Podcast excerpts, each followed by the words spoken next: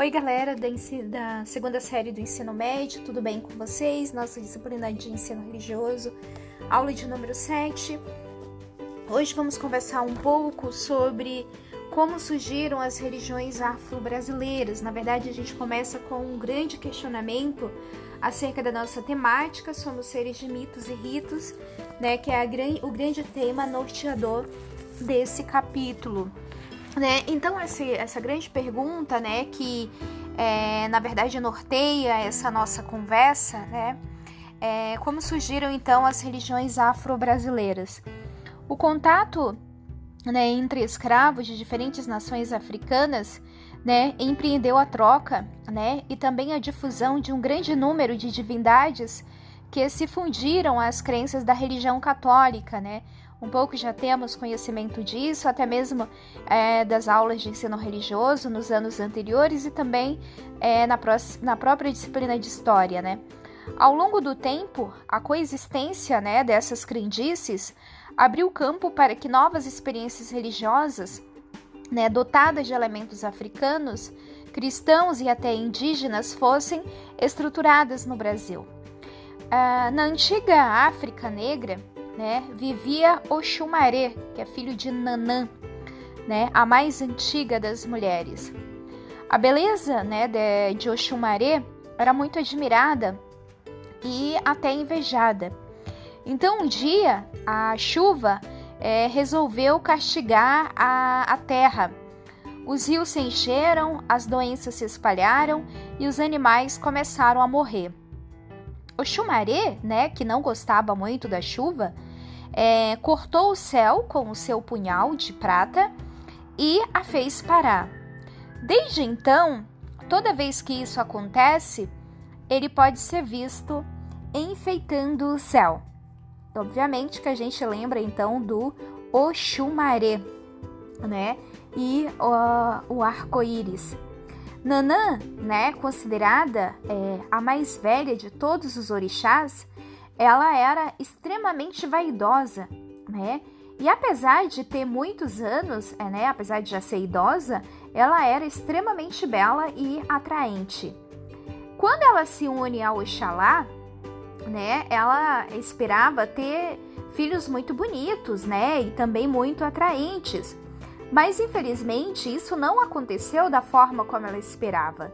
Quando ela deu, quando ela teve então o seu primeiro filho, que é um Mulu, Nanã ficou horrorizada porque, além de deformado, ele trazia, ele tinha muitas doenças de pele. Então, sem ter coragem para cuidar dele, e na verdade com nojo da criança, Nanã colocou ele no mar, né, para que ele morresse. Mas o Mulu foi acolhido e criado por Iemanjá. Então, Nanã, ela teve mais três filhos: Oxumaré, né, é, Euá e Ossain. De todos eles, o preferido de Nanã era o Xumaré, porque ele era muito bonito e formoso como ela. Nanã, então, ela foi condenada a viver longe de seu filho, do seu filho querido, né? Pois durante seis meses do ano, né, em sua forma masculina, o Xumaré estaria no céu no esplendor de suas cores, e em sua forma feminina, Oxumaré rastejaria pelo chão como uma serpente. Houve um tempo, contudo, em que a chuva se tornou é, muito intensa e castigava toda a terra. Aquilo então que nos primeiros dias era, era bênção, aos poucos foi se tornando desespero e desolação. Tudo estava encharcado e as águas ultrapassavam seus limites, tomando campos e aldeias sem pedir licença. Além da tristeza, homens e mulheres, plantas e animais, né, começavam começam a sucumbir. A esperança começava a desaparecer dos corações como o fogo se extingue, né, mediante o contato com a água.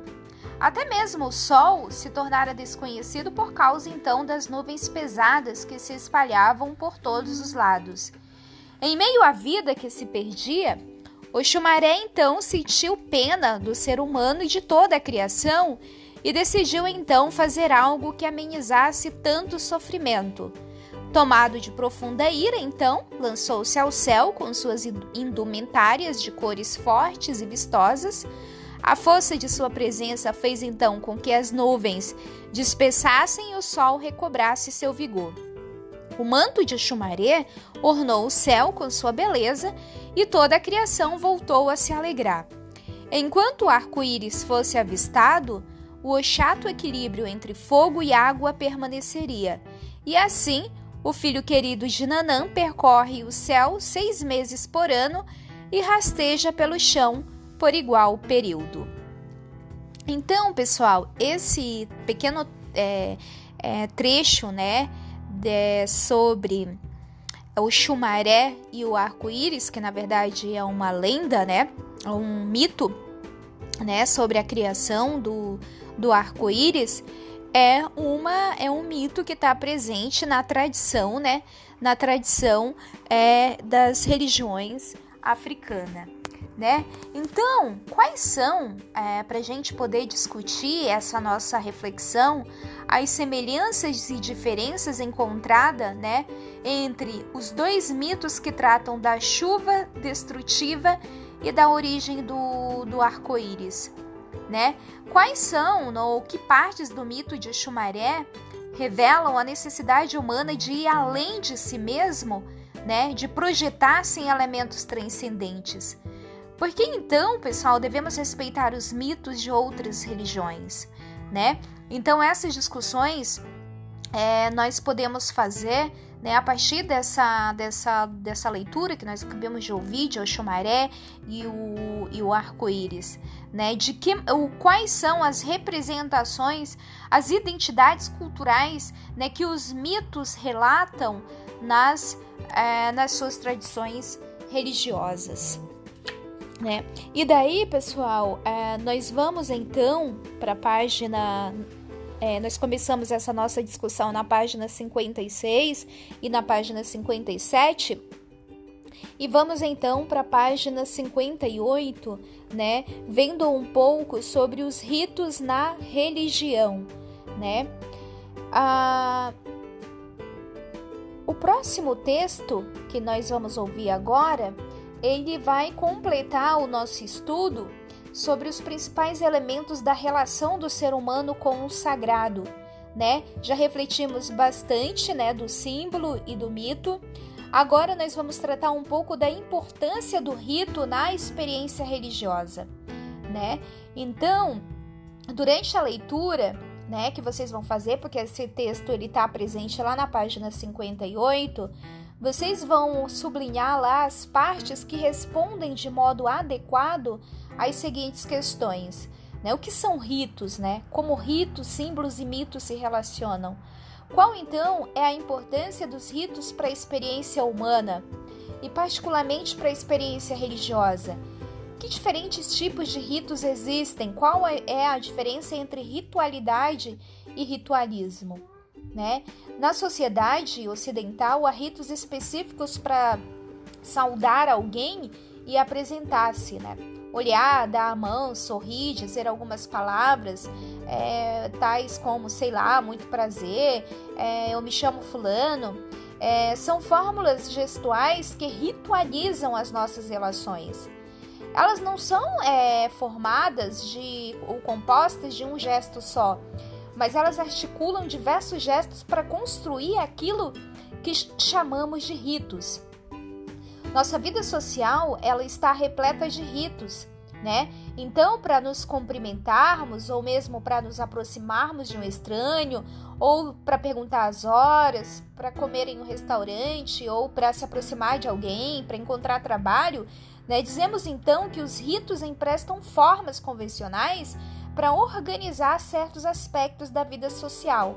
Mas então por que nós precisamos dessa formalidade, né? Comparando os diferentes ritos, encontramos uma característica comum, que é a repetição. Os rituais, eles são é, executados repetidamente, o que possibilitam que sejam conhecidos pelas pessoas, né, possibilitando-nos desenvolver certa dose de segurança ao lidarmos com os outros. Né? Então, no fundo, para a gente finalizar essa nossa reflexão, os ritos são ações costumeiras, né, repetidas por uma determinada coletividade que são carregadas de valor simbólico.